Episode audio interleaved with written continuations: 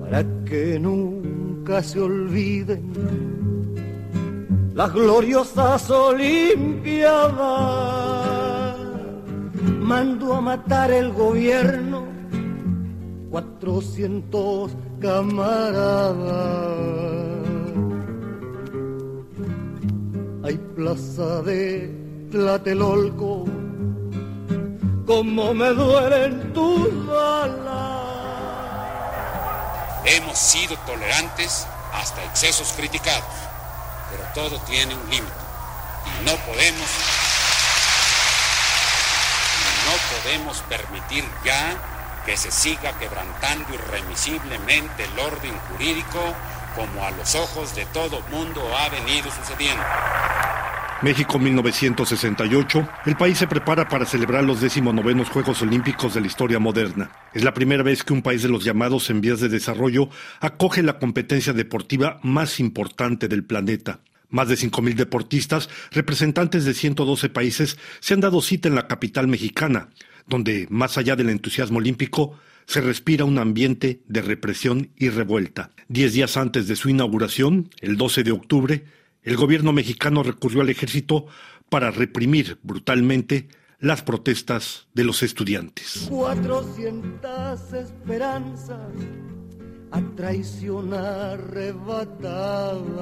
Bueno, yo estaba justamente en la Escuela de Ciencias Políticas, tenía 20 años y formaba parte del comité de lucha de la facultad. Arturo Anguiano, doctor en sociología. El Comité de Lucha era la organización estudiantil que se había creado en cada una de las escuelas de la Universidad Nacional.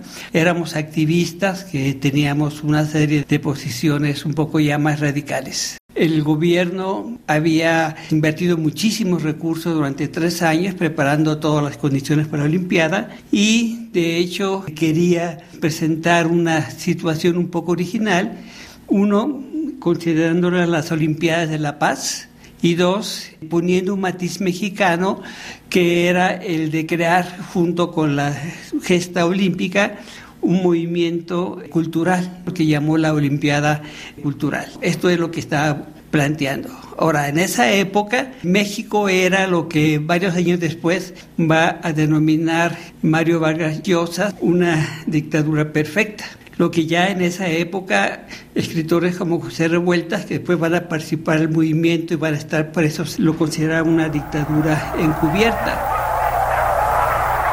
Sergio Rodríguez, participante del movimiento estudiantil. Yo estudiaba en la preparatoria número 9 de la Universidad Nacional Autónoma de México, una especie de liceo, ¿no? comparable al liceo francés, pero vinculado a la UNAM, la parte previa a entrar a la, a la licenciatura. Yo entré en 1967, era una preparatoria nueva. Este movimiento va a crear un cisma político en el país. No es un movimiento que surge a partir de la desesperación. México, tenía unas tasas de crecimiento en esos años altísimas, fueron los años dorados de la economía mexicana. La universidad era un proceso de promoción social.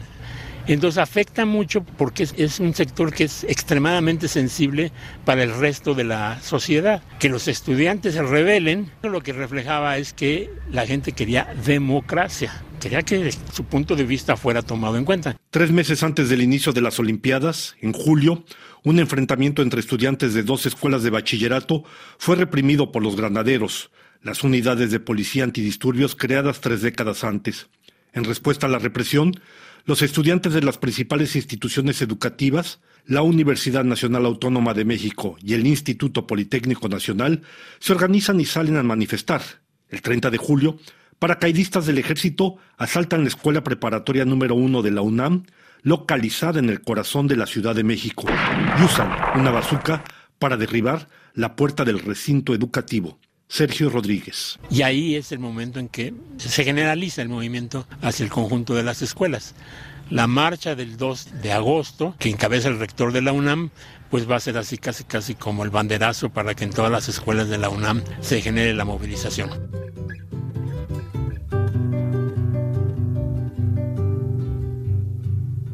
Que vivan los estudiantes, jardín de nuestra alegría La protesta estudiantil mexicana suena como eco de la que ese año recorre en otros países como Francia, Alemania, Japón, Brasil, Estados Unidos, Italia. 1968 es también el año de la ofensiva del TET, conducida por tropas del Vietnam del Norte contra la invasión estadounidense, el de los asesinatos de Martin Luther King y Robert Kennedy en Estados Unidos, donde el movimiento de los Black Panthers, en defensa de los derechos cívicos de la población afrodescendiente, gana terreno, o el de la invasión a Checoslovaquia por las tropas del Pacto de Varsovia bajo mando de Moscú.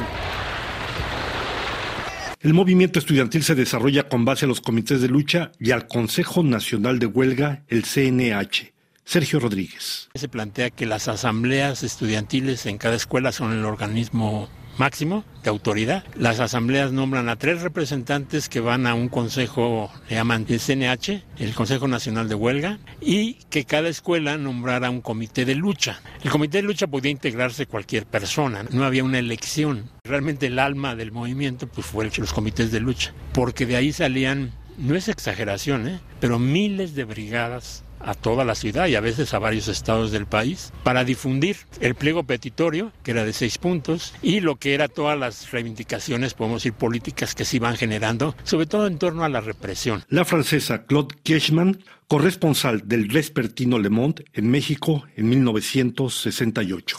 Yo llegué en el mes de junio y poco a poco este movimiento estudiantil, particularmente estudiantil, empezó y tomó fuerza con la represión que empezó bastante rápidamente, porque fue un movimiento que empezó en México y que se quedó más mayoritariamente en la capital, pero poco a poco fue muy fuerte. Y yo me recuerdo de algunas manifestaciones donde había personas de todos uh, medios, más que todo la media burguesía y los estudiantes.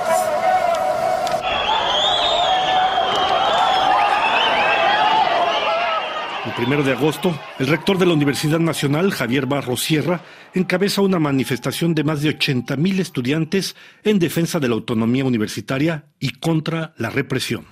Necesitamos demostrar al pueblo de México que somos una comunidad responsable, que merecemos la autonomía, pero no solo será la defensa de la autonomía la bandera nuestra en esta expresión pública, será también la demanda, la exigencia por la libertad de nuestros compañeros presos.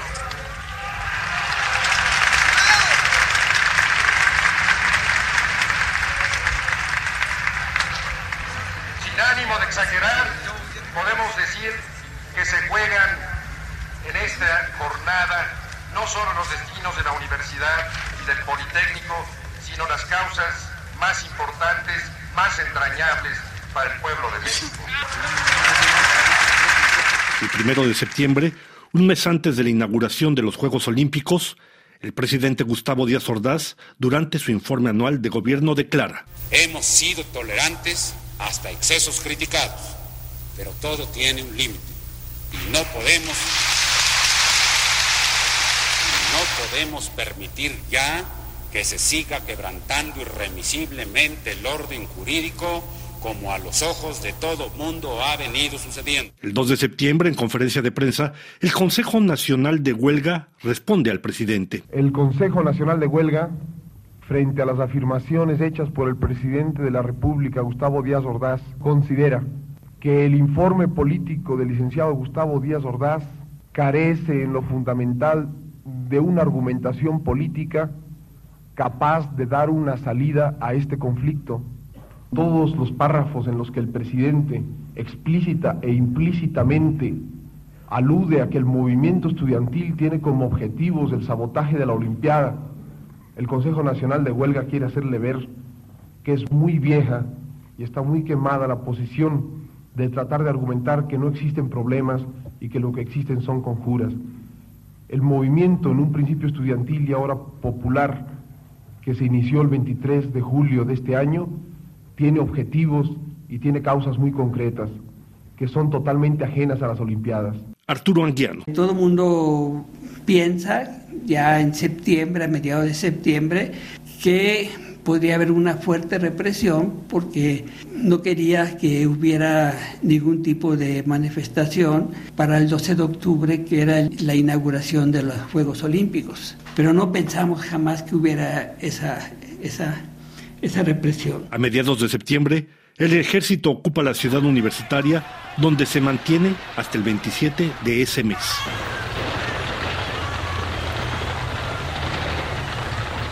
El miércoles 2 de octubre, la manifestación a la que asisten unas 8.000 personas en Tlatelolco es salvajemente reprimida por el ejército. Claude Keshman, corresponsal en México del vespertino francés Le Monde. Yo me recuerdo la, la, violencia, más que todo. Yo pienso que yo escribí en mi artículo que fue un masacre. Y estaba como una atmósfera de guerra porque eh, yo llegué así al fin de la tarde a una reunión del comité de huelga que reclamaba el respeto de las constitución, de las instituciones. Y en este lugar, Plaza de las Tres Culturas, había hombres, mujeres, niños, estudiantes seguro. Y en este lugar. Era como una trampa. Pero nos quedamos así, empezaron los estudiantes, el comité de huelga, a hablar y después de un momento nos vimos un helicóptero en el cielo, tanques y también había hombres con guantes blancos que hicieron señales. La represión, según la prensa mexicana, arroja 29 muertos la Embajada de Estados Unidos y su agencia de espionaje, la CIA, más de 100. El movimiento estudiantil genera manifestaciones de apoyo en el mundo, así lo precisan en una conferencia de prensa el 3 de octubre del 68 los miembros del CNH que escaparon a la detención. Se han pedido internacionalmente a organizaciones estudiantiles y a personalidades intelectuales del mundo, intelectuales y científicas, la petición de amnistía para los presos políticos mexicanos. Las peticiones de amnistía al gobierno mexicano para los presos políticos han llegado prácticamente de todas partes del mundo, desde, desde organizaciones estudiantiles hasta personalidades intelectuales tan connotadas como Bertrand Russell, John D. Jean-Paul Sartre y Mario Vargas Llosa, bueno, todo el grupo latino de París.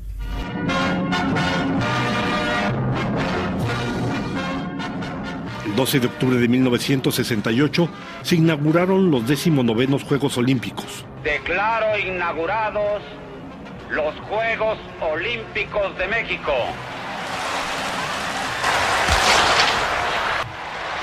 Cuatro días después, durante la final de la carrera de 200 metros, los estadounidenses Tom Smith y John Carlos obtuvieron el primero y tercer lugar respectivamente.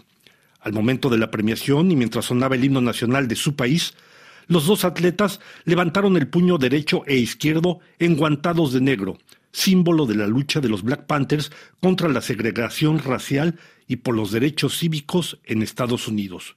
Fue la imagen que la historia recogió de los Juegos Olímpicos de México. Al regresar a Estados Unidos, ambos atletas fueron despojados de sus medallas y perdieron sus empleos. Años después, en 2012, a la pregunta si su gesto había sido un acto militante, Tommy Smith respondió. Uh, Fue un uh, acto militante. Los militares tampoco lo son, pero había que hacer algo. Se hizo por una uh, razón. La justicia social ignorada por los hombres, aquellos que no creían en los derechos humanos o que no creían en la necesidad de pensar en el tratamiento de esos derechos humanos. Y creo que es muy importante la tribuna de la victoria, pues fue, se podría decir, un pináculo de lo que tenía que hacer y lo que la gente tenía que ver antes de que pudieran creer que realmente lo entendíamos. No lo hice por una necesidad de creencia religiosa, solo por darme cuenta de que los esfuerzos por los derechos humanos eran necesarios en todo el mundo para cimentar el poder del hombre y no ser maligno con nada.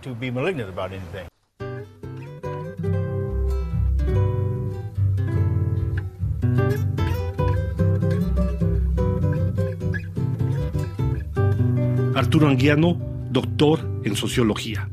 El símbolo principal del Comité Olímpico era una paloma de la paz que creo que era hecha retomada de Pablo Picasso y los estudiantes lo que hicieron a partir de las represiones y sobre todo después del 2 de octubre es de que no se dejó una sola paloma a la paz que había en todas partes que no tuviera el pecho con pintura roja por la sangre de la gente que había sido masacrada. Son aves que no se asustan de animal ni policía y no le asustan las balas ni el ladrar de la jauría. México 1968, los Juegos Olímpicos entre la represión y la lucha por la democracia. Un programa de Braulio Moro, realización técnica Mathieu Duxamy, archivos sonoros de la Universidad Nacional Autónoma de México y la Fonoteca Nacional de México. Igual que los elementos, caramba y zamba la cosa, que viva lo experimento.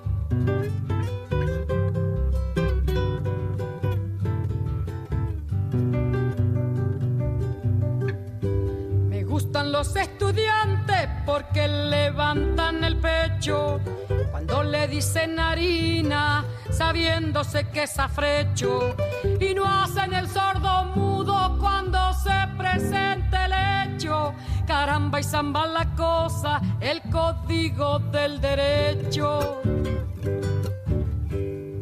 Me gustan los estudiantes porque son la levadura del pan que saldrá del horno con toda su sabrosura para la boca con amargura. Caramba y zamba la cosa, viva la literatura.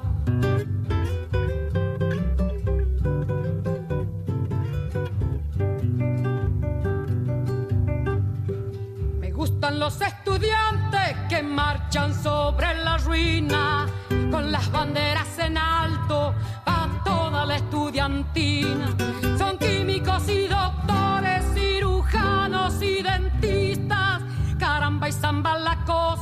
Vivan los especialistas. Me gustan los estudiantes que con muy clara elocuencia a la bolsa negra sacra le bajo las indulgencias. Porque hasta cuando nos dura, señores, la penitencia. Caramba y zamba la cosa, que viva toda la ciencia. Caramba y zamba la cosa, que viva toda la ciencia.